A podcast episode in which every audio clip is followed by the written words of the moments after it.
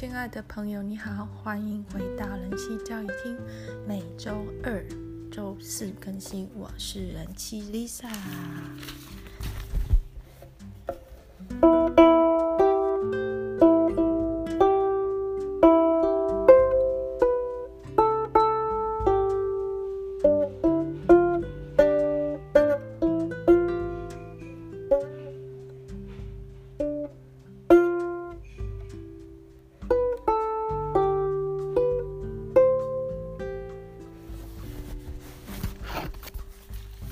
要讲一个比较具有争议性的题目，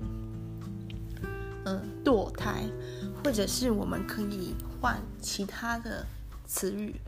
比如说人工流产，比如说终止怀孕。那为什么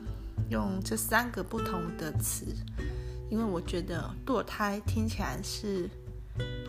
比较带有一个。谴责意味的，好，好像是胎胎儿有一个生命，男人被狠狠的打掉的那种感觉。那人工流产呢？我觉得是比较医学上的、比较中性的词。意思就是说，自然界本来就会发生很多的流产，在第一孕期，就是怀孕的一到三个月内，其实自然流产的比例高达百分之二十五，就是每四个怀孕的女生，其中有一个会在第一孕期自然流产。那人工流产呢，可能是医疗上的一个词，比较中性，到终止怀孕。我觉得可能这是我这集广播比较想去传述的一个概念，也就是说，并没有所谓的结束掉一个生命这件事，而是一个女生她选择要不要继续怀孕下去。好，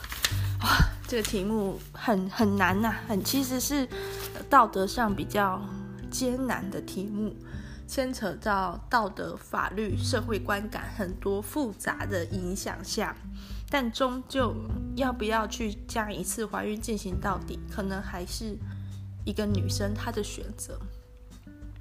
好，我们先来进行一个实验，哈，脑海中的实验，思想实验。那思想实验呢，其实有一些比较有名的例子，比如说像薛丁格的猫。那这个思想实验呢，是薛丁格提出的，用来解释量子力学的一种混沌状态。假设我们今天把一只猫装在一个木箱里面，然后就看不到的木箱里面，再放一瓶氰化物，可以毒死这瓶这只猫咪的氰化物。那控制这个氰化物会不会倒出来的呢？是有一个放射性元素。那然后这放射性元素呢，有百分之五十的机会会在这段时间内衰变，那氰化物就会被倒出来，猫就会死，被氰化物毒死。但也有百分之五十的机会不会衰变，那这样猫就没事。在还没有箱子打开前，这只猫是死的还是活的呢？那等有学过量子物理的人就会告诉你，这只猫是既生又死，处于这个不确定的状态中。为什么世界上会有所谓的思想实验呢？可能是这个实验它并不适合真的拿去实验。想想看，那只猫也太衰了吧？应该把薛丁格本人关进去，因为很多学不好量子物理的大学生都会这样说，应该叫薛丁格的薛丁格才对，把自己把薛丁格自己关进那个盒子里才对。再就是有一些实验，它真实的实验也是没有意义的。你把一只猫有百分之五十的机会害死，跟你在想象中做这件事意义是一样的。你只要知道说，在盒子还没打开前，这只猫既生又死而已。那比如说像电车实验，大家有没有听过？就是有一辆电车，它开开开开到一个 Y 字形的轨道，轨道的一边呢有五个小孩在玩，另一轨道的另外一边呢只有一个小孩在玩。那这辆电车呢，已经来不及停下来了。它原定的路线是开向那五个小孩，但这时候铁道旁的你可以选择按下一个按钮，让这个列车转向，转向就会转向那个无辜的一个小孩。你会按吗？那像这一类型的思想实验，只是为了提醒人们一些逻辑上可能要注意的重点而已。借着思想一些特殊的情境，那我们去思辨什么是正义，什么是道德。等一下我们要做的思想实验呢，也是这个流派的哈。这是由朱蒂斯·汤姆森提出来的思想实验，在一九八六年提出。这个实验呢，它只是要让我们去思考一个特殊的情境，去判断所谓的生命权跟身体自主权之间有没有一个优劣或从属的关系。实验开始，一开始呢，我们要先想象一个很有名的小提琴家，然后小提琴拉得非常动听，听到的人都感动落泪。这个举世闻名的小提琴家呢，全球有无数的粉丝。但是在他二十几岁的某一天昏过去了，昏迷不醒。那陷入昏迷的状态是因为他得了一种罕见疾病。这种罕见疾病只有一个方法可以治疗，就是二十四小时输血，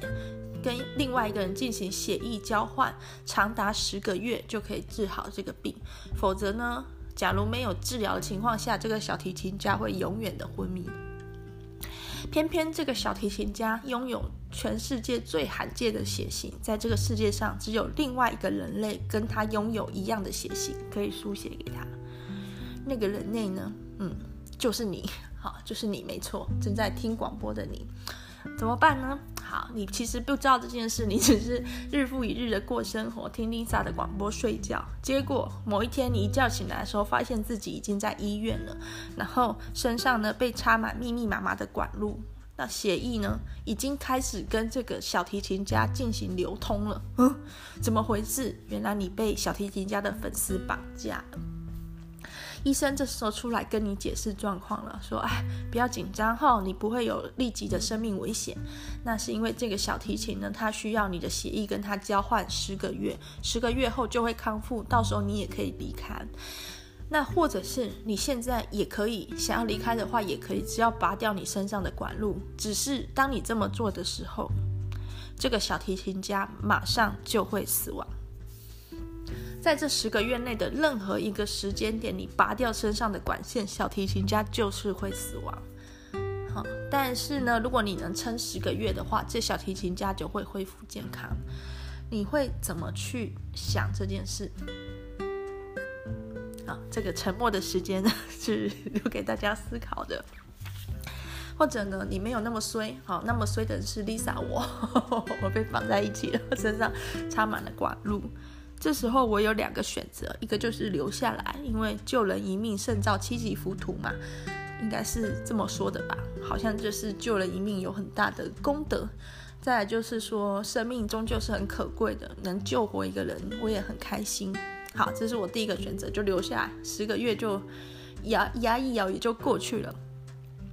但是呢，也有另外一个选择，因为很明显的我，我还有其他事要做，我可能要照顾陪伴我的小孩。十个月后呢，小之宝可能就不认得我了。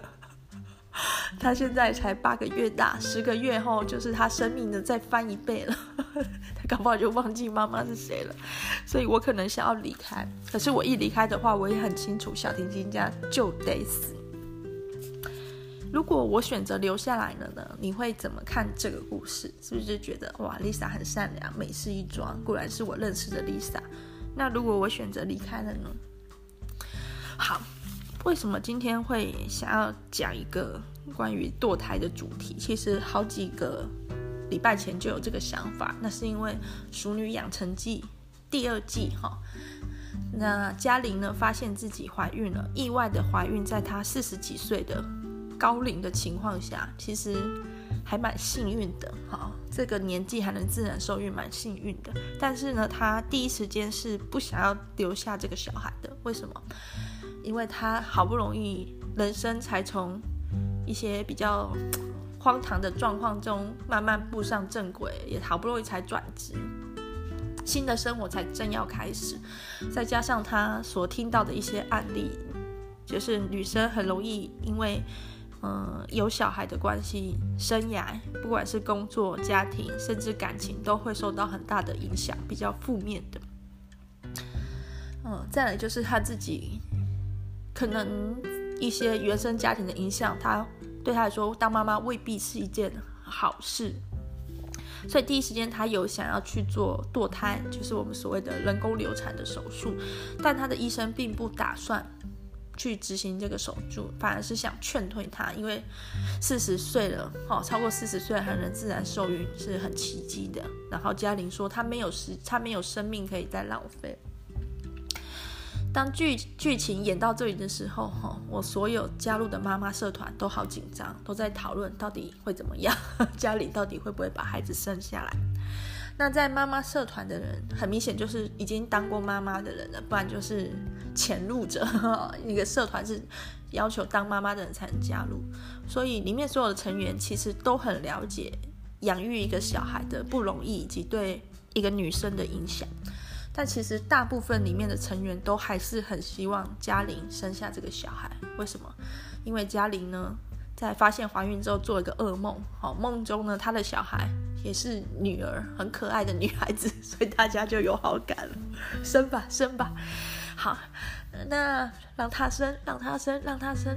但是就很紧张啊，嘉玲到底会不会选择人工流产呢？有一个妈妈就出来留言了，她就说：“大家不用担心，各位不用担心，嘉玲一定会生下这个小孩的，因为编剧没那个胆，没那个胆让她堕胎。什么意思呢？她说，如果编剧不想要嘉玲在这出戏里面有小孩的话，就不会让她怀孕，或者是会让她怀孕后自然流产，不太可能让嘉玲选择去堕胎。”特别是在这出戏里面，嘉玲她并没有健康上的考量，就是她并不是因为健康的因素无法怀孕，胎儿也没有一些遗传疾病或者是比较重大的问题。再来就是也不是那么纯经济上的考量，好，有些情况下实在没有办法养育一个小孩，那当然也只能忍痛放弃。那还有嘉玲在这出戏里面，在《熟女养成记二》中跟。永生忘了是陈永生吗？蔡永生吗？什么永生？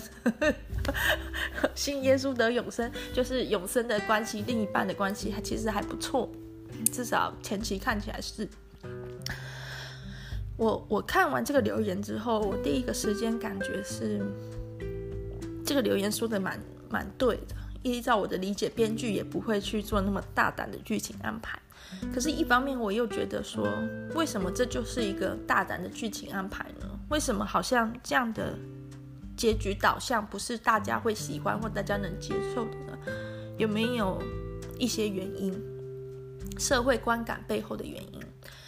就我自己，我的人生前期，就是我还比较求学阶段，或是刚进入职场还年轻的阶段的时候，当我听到堕胎这两个字的时候。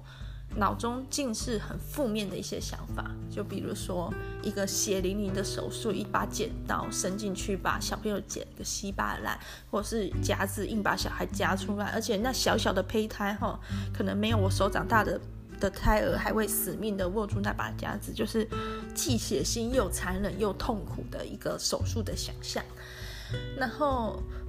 对于堕胎的这个行为，也会觉得它是一个。罪恶的杀害生命的选择，真的会这么想，而且可能背后还会有个阴灵一直跟着之类的，尽是比较负面的想法。嗯，对于去选择这样子的人工流产手术，或选择去终止怀孕的人，会觉得说他可能是没有经过思考的，或是比较冲动的，或者是他或许是经过思考。一定要做的选择，或是他认为当下最好选择，但他以后一定会后悔的，一定会良心不安，或者一生都饱受折磨的。我真的就是这么想。那但是我现在这个年纪，三十四岁，而且已经有两个小孩的我，去想这件事的时候，我就会发现过去的这些很负面的观感，并非并非我的本意，就是这其实是一个社会文化加诸的想法。是的，我也这么想，因为我所看的文章，我所看的报道，我所看的小道消息，或者是健康教育的影片，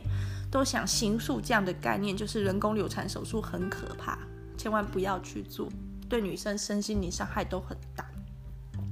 那现在的我也可以理解为什么这个社会要一直这样吓吓小女孩，就是希望小女孩保护好自己。但其实这是很荒谬的嘛，因为这件事，怀孕这件事绝对不是单一方可以完成，所以把这个压力诉诸在一个嗯、未成年的或者是受教育阶段的小女生身上，其实想想也是，对，挺挺荒唐的。他是大概理解他的动机是希望可以有一个安全的性行为，以及或者是怀孕的时候可以更倾向去生生下这个小孩，诞下这个生命。但是里面大部分的论述就是那些负面的刻板印象，大部分几乎都是错的。也说并没有那么可怕、那么残忍、那么血腥、那么伤身体。首先，七周以前的人工流产，只要服用药物，甚至不需要动手术，服用药物就可以达成。那服用的药物就是大家都很知名的 RU 四八六，很多人会直接把 RU 四八六写成堕胎药。但其实并不是那么那么一回事。RU 四八六真正的机制是阻止身体对于黄体素的吸收。什么意思？要怀孕，要维持一个可以受孕的、可以保住胚胎的状态的子宫内膜，需要很多的黄体素。所以，如果有做过人工受孕，或者是有想要安胎、有安胎过的朋友，就知道就是会吃黄体素。只要黄体素体内的黄体素浓度降到一定的程度。好，子宫内膜就有可能会自然的剥落，所以说，IU 四八六并不是堕胎药，它是抑制黄体素的药物而已。也就是 IU 四八六吃下去之后，身体会调整成一个不适合怀孕的状态，留不住那个胚胎的状态，所以会像一次月经来潮一样，好，会像一次生理期一样把胚胎排出。所以说它并不是。一个毒药放进去体内，杀杀死体内的胚胎，或者是什么样的机制？它其实是很简单的，身体本来就会有的机制。我们每个月之所以会来生理期，就是因为黄体素跟动情激素的交替作用。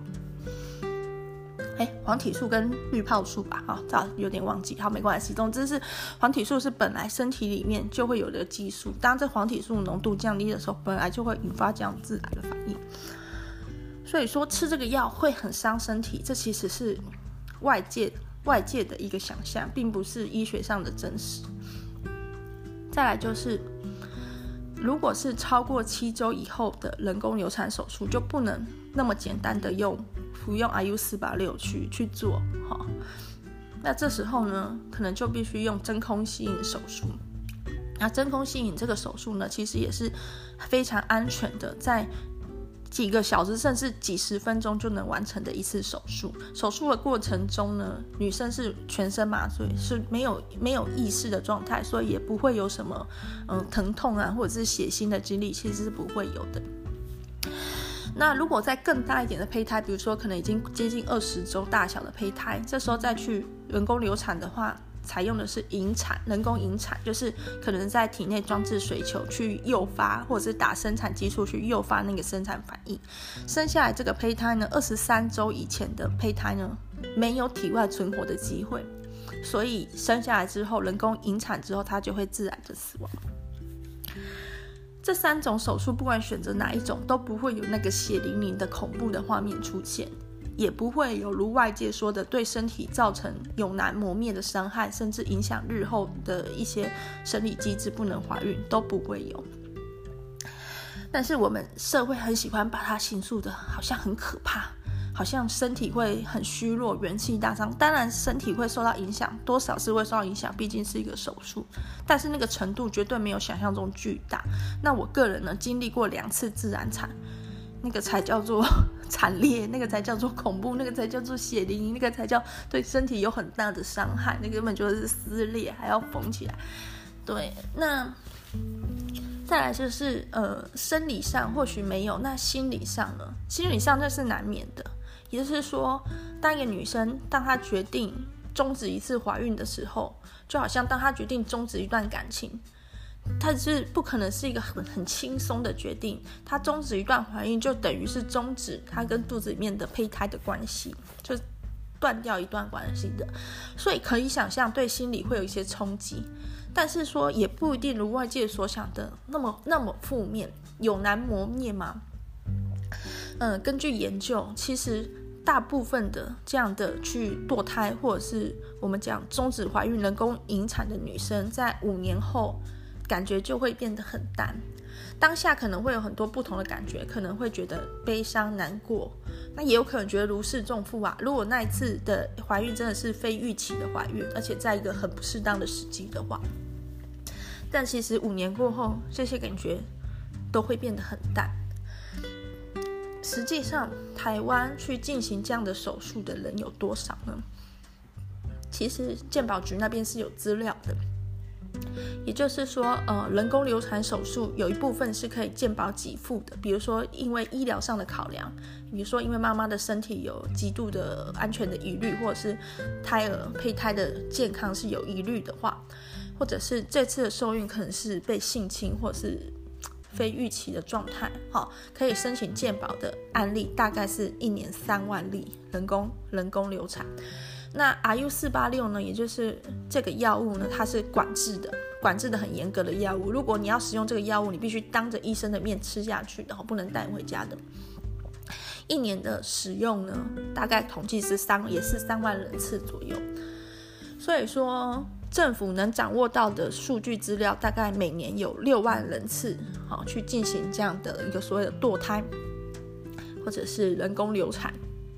但是这是政府能掌控的，自费的人工流产不需要申请健保给付的话，医疗院所不需要通报，它可以不通报，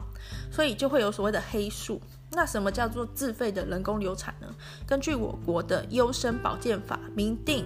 怀孕二十四周以前，好，女性可以基基由心理或家庭的等等因素考量去终止这次怀孕。二十四周以前。好，我先岔题谈一下优生保健法。今年五月，优生保健法修改草案公布了。好，其实优生保健法一直吵着要修法，要修的重点有两个。第一个名字名字要修掉，因为优生学。听起来太不妙了，优生保健法让你想到优生学，想到基因改良，想到种族屠杀，后太太可怕了啊！所以这个词要改掉，要改成生育保健法，这是第一个修法重点。第二个修法重点就是原本的优先保健法里面有明定，已婚的女性在进行人工流产手术前要先取得配偶的同意，这一条修法之后要杠掉。不需取得配偶同意，当然配偶的意见、另一半的意见是很重要，是要沟通协商的。但是最终的决定权仍然在女性本身。就好像一个成年的女生，她要不要堕胎，她可能可以去跟朋友商量，可能可以跟父母商量，可能可以跟她的男朋友。商量好，如果还没结婚的情况下，但不需要取得他们的同意。所以，到底为什么已婚的女性去执行堕胎，就是人工流产、终止怀孕，一定要配偶同意呢？是不是显得好像女生是配偶的一个生殖机器嘛？那种感觉很不妙。所以，新的生育保健法就是优生保健法修法之后，是会把这一项杠掉的。以后修法成功以后就。已婚的女性可以不经配偶同意的情况下，好、哦、去执行人工流产手术。好，好，回到回到主题，黑数就是这个基于优生保健法，哈，二十四周以前怀孕的女性，如果基于心理或者是家庭的考虑，决定终止怀孕的话，自费的情况下，医疗院所不一定要报备。那黑数是多少，就没有人知道。还有就是有一些未成年的，民法上的成年是二十岁，二十岁以下的女生，假如非意料之内的怀孕，她想要去终止，她可能必须取得父母的同意才能去医疗院所执行合法的人工流产，所以她可能会找所谓的密医。对，那这个也是黑数，黑数是多少？没人知道。那反堕胎的团体喜欢把黑数扩得很大，哦，喜欢让这个事情的严重性或者是重要性看起来更更大一点，所以会说这个一年的堕胎人数人次大概有五十万。但其实，嗯，政府部门认为每年的这个执行人工流产人数应该不会超过新生儿数目的一半。所以，像今年新生儿数目可能是十六万人的话，应该是八万人次会执行这个所谓的人工流产。这里要注意一个重点哦，就是这执行人工流产的人，他并不一定是我们所谓的堕胎，就是说她有她怀孕了，她不想要这个小孩，不一定哦，有可能是她本来就不可能拥有这个小孩，就是说这个小孩他可能没有心跳，或者是有一些缺陷，对，或者是可能他这个胎儿，比如说他有严重的水脑症，但这个小孩其实活下来他也没办法存活，所以一样要执行人工流产。所以说，到底这个实际上的数目，我们很难去正确的找出来。好，那在谈台湾的状况之前，我想先跟大家聊一聊美国的事情。一九七三年的罗素韦德案，那最近有在关心国际新闻或美国新闻的人，应该都知道，德州最近又在关于这个堕胎的期限的问题又在面吵了。那保守派哈认为说应该提前到六周，也有立法，但是这个法是违宪的，因为一九七三年的罗诉韦的案里面有判做出判例说，根据宪法十四条修正案。怀孕一到三个月内的女生的堕胎权应该属于隐私权，女性的隐私权应该被保障，州政府不得不得以任何法律干涉。所以现在德州还在 还在争议这件事，到底女生有没有堕胎的权利，而这个权利又应该在多几周前行使。那我们先回到一九七三年罗诉韦德案，看那时候是发生什么事哈？那时候一个叫 Noma 麦考维的女服务生，她第三次怀孕。这个麦考维呢，这个女生呢，她命运很算是比较可怜吧，家庭就是破碎，九个九岁不是九岁，九年级的时候就辍学，之后又被性侵，十六岁的时候第一次结婚，到了二十二岁，也就是一九六九年二十二岁的时候已经第三次怀孕，这三次怀孕孩子的爸爸都是不同人，因为这件事对他来说实在是很影响他的生计，他不想要把这个小孩生下来，他的朋友呢就建议他可以谎称自己被性侵，因为在一九六九年的德州呢，堕胎是不合法的，但是只有一个例外，就是假如你是被性侵的话，所以说麦考维就谎称自己被性侵，但是因为他并没有报案记录，所以找不到一个医院或诊所愿意为他执行手术。在一九六九年那个年代，大部分的美国的州都是堕胎都是合法的，都都是违法的，或者是被限缩的。嗯，只有像纽约州、加州有比较宽松的法律，所以在一九六九年那个时候呢，如果你是比较经济有余裕的女生，你可能会选择出国或者是到纽约哦去进行人工流产手术。那如果经济状况比较差的，你可能就只能找密医。如果找不到密医的话，你可能自己用一些偏方。如果你不想要继续这个怀孕的话，那其实生命危险是没有什么保障的。那这个麦考维呢，他在。尝试过很多方法，都堕胎无门的情况下，在她怀孕五个月的时候，她找上了两个律师，哈，一个是琳达考菲，一个是莎拉威丁顿。这两个年轻的女律师呢，接到这个委托。这委托呢，其实是麦考维女士想要争取她可以堕胎的权益，看看有没有办法找到一个机会去终止这场怀孕。但是这两个年轻的被委托的女律师看到的是一个很好的机会。他们决定这个诉讼要把她的成绩拉高，要整个对抗德州地区的法律，所以他们起诉的对象不是起诉，讲错，他们诉讼的提出诉讼的对象呢是德州达拉斯地区的检察长，等于他们是向公权力宣战这样子。然后在这个诉讼中呢，Norma Norma 这个麦考维呢，他并没有用本名。为了保护当事人，所以他是用一个匿名，叫做真罗伊。好，这就是罗素韦德案的那个罗罗伊诉讼韦德这样子。韦德就是德州达拉斯地区的检察长。好，那这个这个诉讼案呢，超乎大家的预期。就这两个年轻的琳达跟莎拉这两个年轻的女律师都没有想到，影响的规模跟层级呢，是比他们想象中还要大。最后是在一九七三年一路上诉到联邦最高法院，做出的判决是七票对两票，好，认为说根据宪法十四条修正案，女性的隐私权应该被保障。因此，怀孕一到三周的女生，当她去行使她的，呃，当她去执行堕胎手术的时候，州政府是不得以任何法律去干涉的，这是她隐私权的一部分。为什么？因为怀孕。影响最多就是一个女生以及这个女生的未来，这是关于她如何去安排她的人生的一个步骤。所以说，她应该有完全的一个自主权，至少在一到三个月的期间。那为什么是特别指明到怀孕三个月以前，等一下会再跟大家解释。好。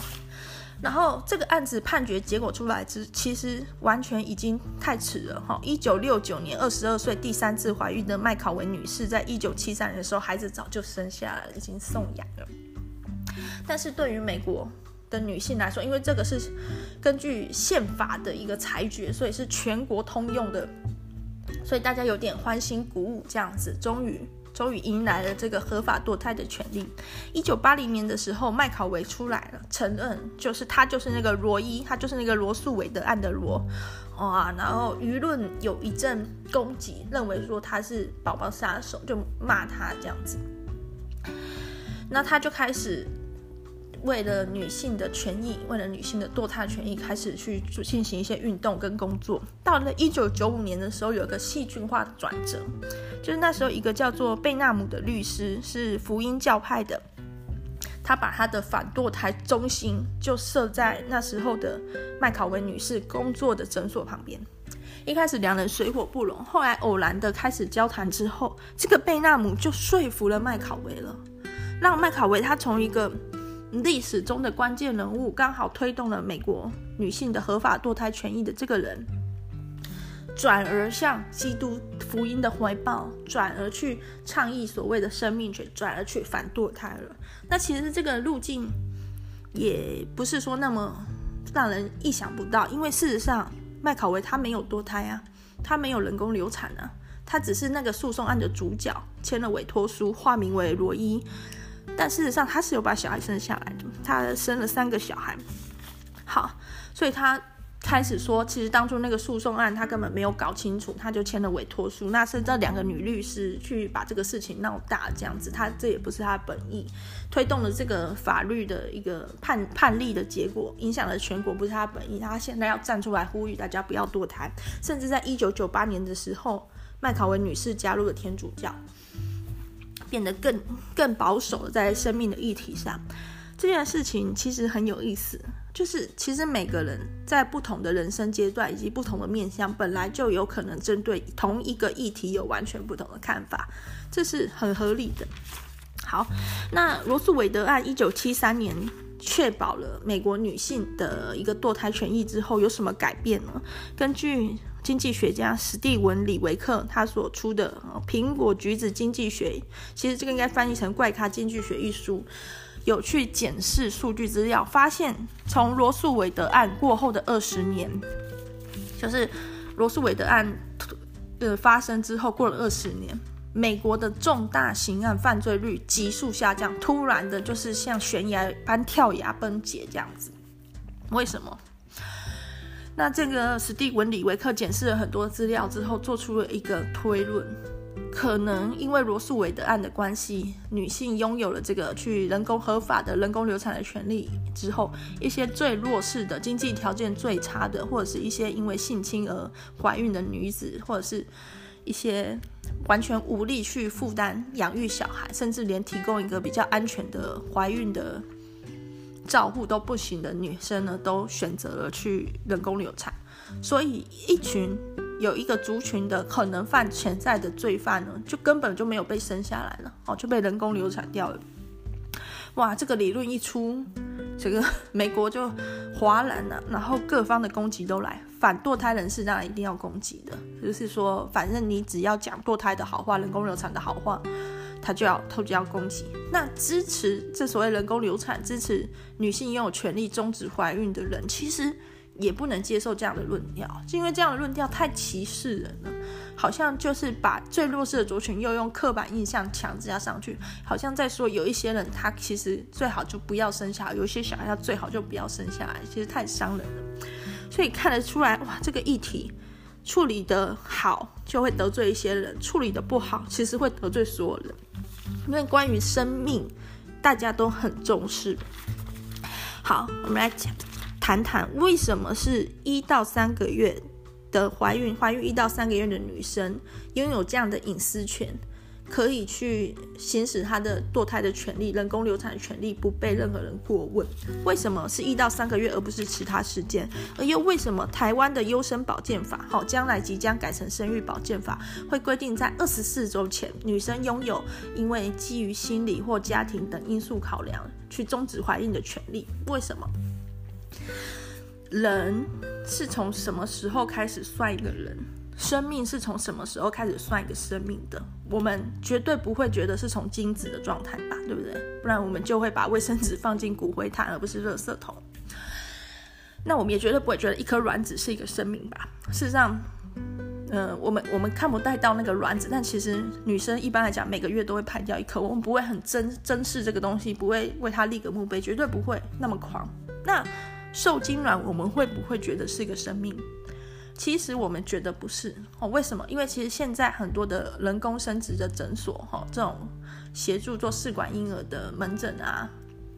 都手上都握有很多的冷冻胚胎，就是受精卵，甚至受精卵分裂几天后。那为什么呢？因为在进行人工生殖要做做做试管婴儿的时候呢，要先取卵，取卵的过程是非常痛苦。花很多钱打很多针，所以要尽可能的取多一点，好，会刺激滤泡，让那一期的卵子分泌多一点，成熟多一点。那取出了很多卵之后呢，就让他们就是体外受精变成受精卵之后，开始去让它生长分裂，就会有所谓的 day one、day two，然后这样子。状态良好的、分裂良好的这种囊胚呢，会被植入妈妈的体内，好，植入妈妈的子宫，看能不能顺利的着床，好，能不能顺利的怀孕。但是你也不可能一次植入很多，你可能有取出九颗卵子，然后有六颗成功受精、成功分裂到第五天，但是你一次最多植入三颗，甚至基于一些安全的考量，可能只会植入两颗，因为假如妈妈怀了多胞胎，其实是很危险，之后还是要再减胎。那剩下的已经分裂的，但还没有要植入的胚胎就会被冷冻起来，因为这个冷冻的过程好像也可以帮助后来受孕成功的几率，所以也有一律先冷冻的。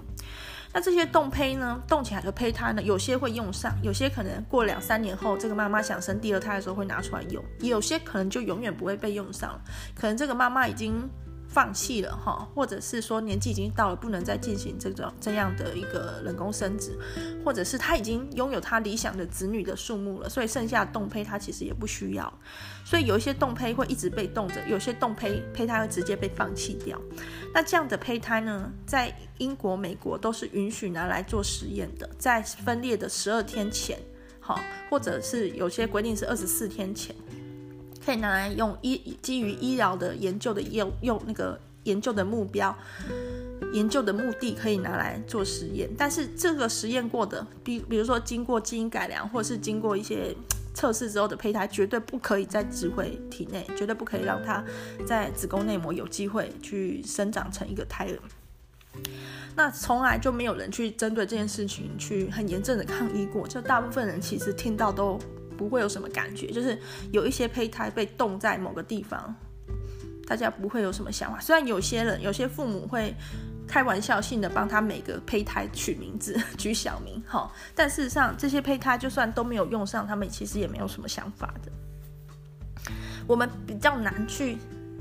想象一个分裂中的细胞，哈，那种样子，我们比较难去想说他是一个人，他是一个生命。但是，假如今天这个受精卵是在一个女生的体内，而且成功的着床，当她发育到第八周的时候，会有一个很关键这个时刻。所以，为什么会有心跳法案？就是第六周到第八周的时候，这段区间开始可以用超音波的方式去侦测到这个胚胎的心跳。保守的宗教人士会认为，听到心跳就算生命了。所以，为什么德州现在会有这个争议，或者台湾之前有？团体想要推出的心跳法案，禁止八周以后的堕胎。那德州是六周，哦，太早了吧？这这个原因就是因为他们觉得听到心跳就是生命了。那这样就算是一个人了吗？其实是有争议的，因为八周时期的胚胎，它其实神经系统还没开始发育。所以他是没有感觉的。当然，如果是宗教人士认为有灵魂嘛，好，所以还是会有感觉。但是如果以生物学的观点，你没有神经系统，你怎么去感觉？你怎么去察觉？你怎么去思考？所以说这个时期算是算是一个生命，算是可能是一个生命，因为毕竟在心跳，但是它算是一个人嘛。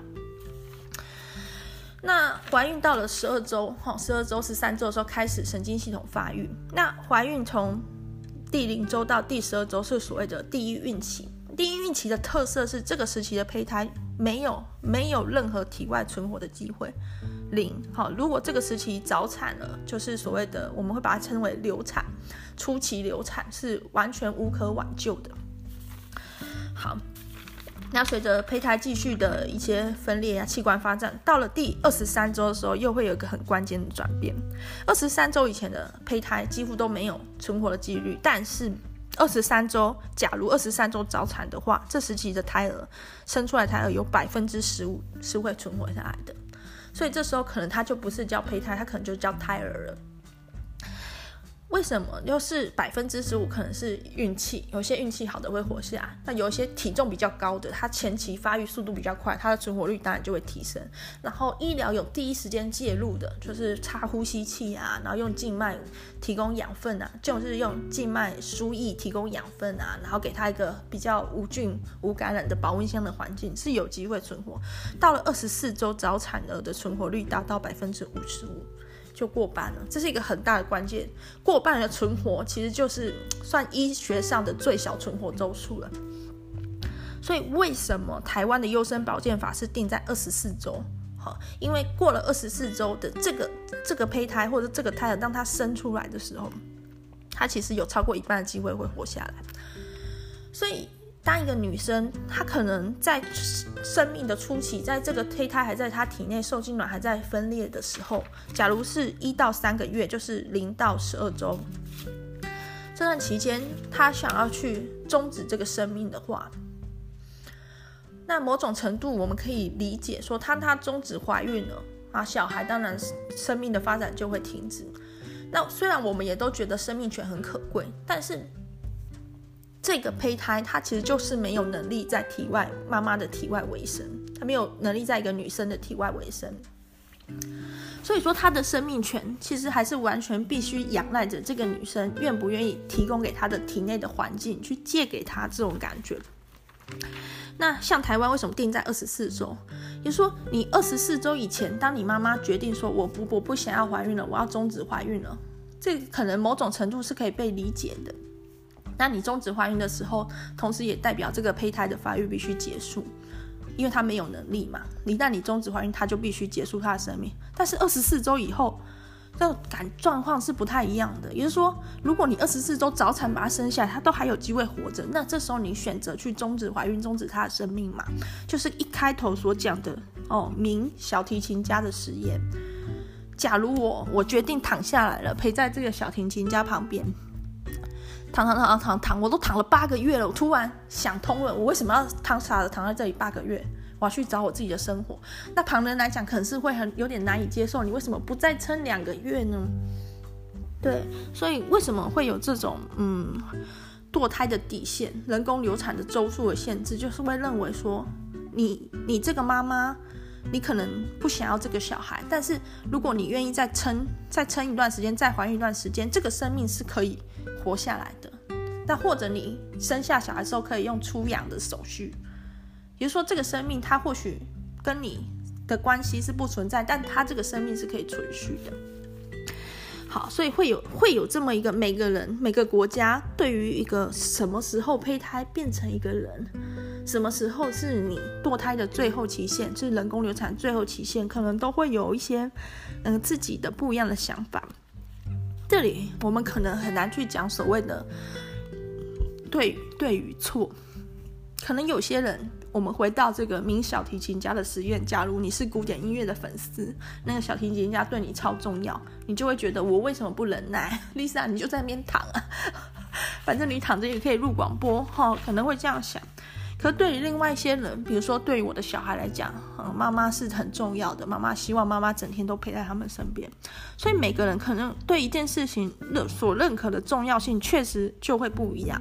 所以在这个堕胎的议题、人工流产或终止怀孕这个议题上，很多人喜欢把它拉到一个生命权与嗯身体自主权的战场。但其实那都是外人的看法而已。当事人怎么去想？因为毕竟以现代的医学，一个女生当她怀孕，只有她能怀，只只有她能怀那个胚胎，只有她能孕育那个胚胎。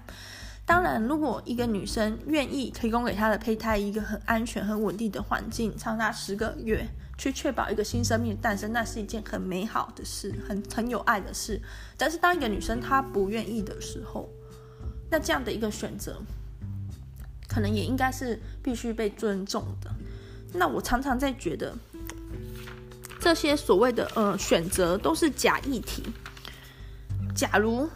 假如像现在台湾这个环境，一个女生当她选择怀孕，当她选择生下小孩之后，她的工作却会面临很大的挑战，或者是她周遭包含甚至是她的伴侣能给她的辅助都很少的话，那其实她并不等于有选择啊。他好像表面上是有选择，但是如果他做了一个选择，就会遭受到很坏的结果的话，像比如说像人工流产这个议题，法律上是规定可以的。假如你未婚而且已成年的情况下，你不需要经过任何人的允许，在二十四周以前，你都可以去终止这个怀孕。但是假如他这样做的时候，会受到社会很多的谴责、很多的压力、很多的呃负面的眼光，使得他做这个选择的时候，甚至不敢讲出来的话，那这算有选择吗？所以。在我的课题里，在我的想法里面，重点不是在于一个选择，而是在于背后这个社会怎么去支持每个人的选择。你说可以很悲情啊，可以说，比如说哦，人工流产堕胎之后，哦，就精神、生理、心理都很大受打击，周遭人又不谅解，最后走上绝绝路，有这样的一个可能。但也有另外一种可能啊，或许我们可以接受说。有些生命它来的不是时候，就像有些关系它来的不是时候。也说这个女生她可以选择，她想在什么时候当妈妈，要不要当妈妈，当几个小孩的妈妈，而她的选择背后是有很大的支持的力量的。那这样的那个生命才会活得好。比如说嘉玲，好，在这个《熟女养成记二》中，她如果她可以选择终止这次怀孕，而她也可以把她的事业跟她的感情发展的有声有色。或许她在日后还会有下一次怀孕，或许没有，这不一定。但是，是不是有一个背后支持的力量，去完成每一个生命？我觉得这才是所谓对生命的尊重。当一些反堕胎的人士，哈，或者所谓的心跳团体，哈，我我不太清楚他们的名称，什么生命守护联盟嘛之类的，当他们去阻止一个女生做出她人生的重大选择的时候，这又算是尊重生命了吗？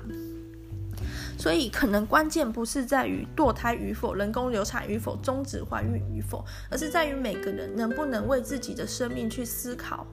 去做出决定，而这个社会能不能支持每个人的决定。好，那我来把这首歌，其实。好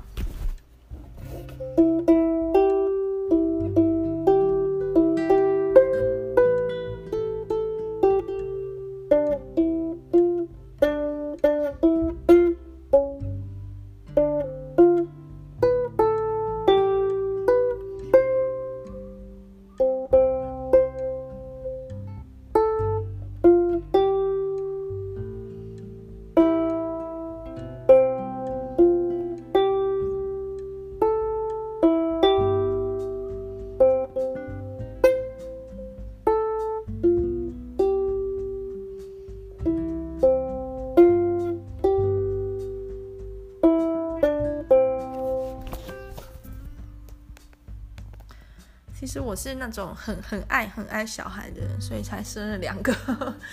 然后每个晚上都抱着他们唱歌，唱到我的大只宝都已经会唱了我的睡前歌了。我感觉生命是非常美好的，但这个美好不应该是被附加很多外力的强迫的。比如说，一个女生她之所以当妈妈，那就是因为她想当妈妈。这样子，如果能够这么单纯的话。因为毕竟生育，哈，育还好，生这个件事，怀孕到生产这件事，一定是完全全部的责任都附加在女生身上的。假如这样的情况下，我们还不给一个女生足够的主导权、控制权的话，那真的就是在把女生当成生孩子的机器而已。在我还很年轻的时候，吼，当我去看到一些，嗯，比如说九月堕胎潮啊那种新闻啊，或者是高中生厕所产子啊，我都是抱持一种很负面的想法。哦，当然啦，因为我自己高中的时候完全没有这方面的担忧，就是完全没有异性缘，所以不要说怀孕了哈，连跟男生谈恋爱都没有机会。也读女校，所以很容易要站在一个高点批判别人是很容易的。可是今天当我实际当妈妈了，哦，我生的两个都是儿子，所以我也不用担心他们怀孕，但是他们可能会在求学时期或者是比较年轻的时候，可能会和伴侣有这样的。一种机会可能会另一半怀孕了，那不知道该怎么办，不知道该不该生下来。那就我的看法是，哈，就算是十五六岁，哈，还在读高中的时候，另一半就怀孕了，我还是会满心期待这个新生命，哈，因为他就是我的孙子，哈，我就可以当笑脸阿妈了，哈。以后人家就会说你那么年轻就当阿妈了，这样子好。但是我也可以理解，终究是，就算他们还是小孩子，还是他们自己要决定。肚子里的生命的去留，所以我可能会跟女方说，我很希望你把孩子生下来，我们这边也会提供金钱上或者照顾上的一切需要，不过决定权还是在你自己。好，那所以就是尊重女方的决定。但如果我是女儿的妈妈呢？那个感觉其实完全不一样，我也可以想象，就是假如我的女儿她未成年怀孕了，然后在犹豫要不要留下这个小孩的时候，我一方面也是会做好准备，如果她留下小孩的话，小孩就给我顾之类的，或者是给我妈顾，要她要她顾几个。好，但是一方面呢，如果我的女儿，假设我有女儿，她也未成年怀孕了，她选择不要留下这个小孩的话，我全力支持她，而且老实说，我松一口气。就算我知道他肚子里面的是我的孙子也一样，为什么？因为假如在一个不适当的时机，比如说求学阶段要去怀孕，那学业一定会被耽误啊！怎么去挺着大肚子去上学？就算有办法好了，孕期的不适刚好很幸运，都比较状况比较轻微好了，你也没办法专心读书，也没办法全力冲刺考试。那小孩生下来之后，就算是交给别人照顾好，你心情上还是很难割舍。所以对日后的求偶，或者是对日后的求职，很难说会会有什么样的影响。所以其实就会就会那种感觉，其实是完全不一样的。所以我也在想，那台湾。台湾什么时候要往前进哦？我们其实一直在往前进，像优生保健法即将修法成为生育保健法一样。但是，是不是一些嗯戏剧或是一些媒体上的内容也可以跟着前进呢？不要害怕去讨论一些比较禁忌的主题。像我之前也很犹豫要不要录这一集，但是我会又会觉得说，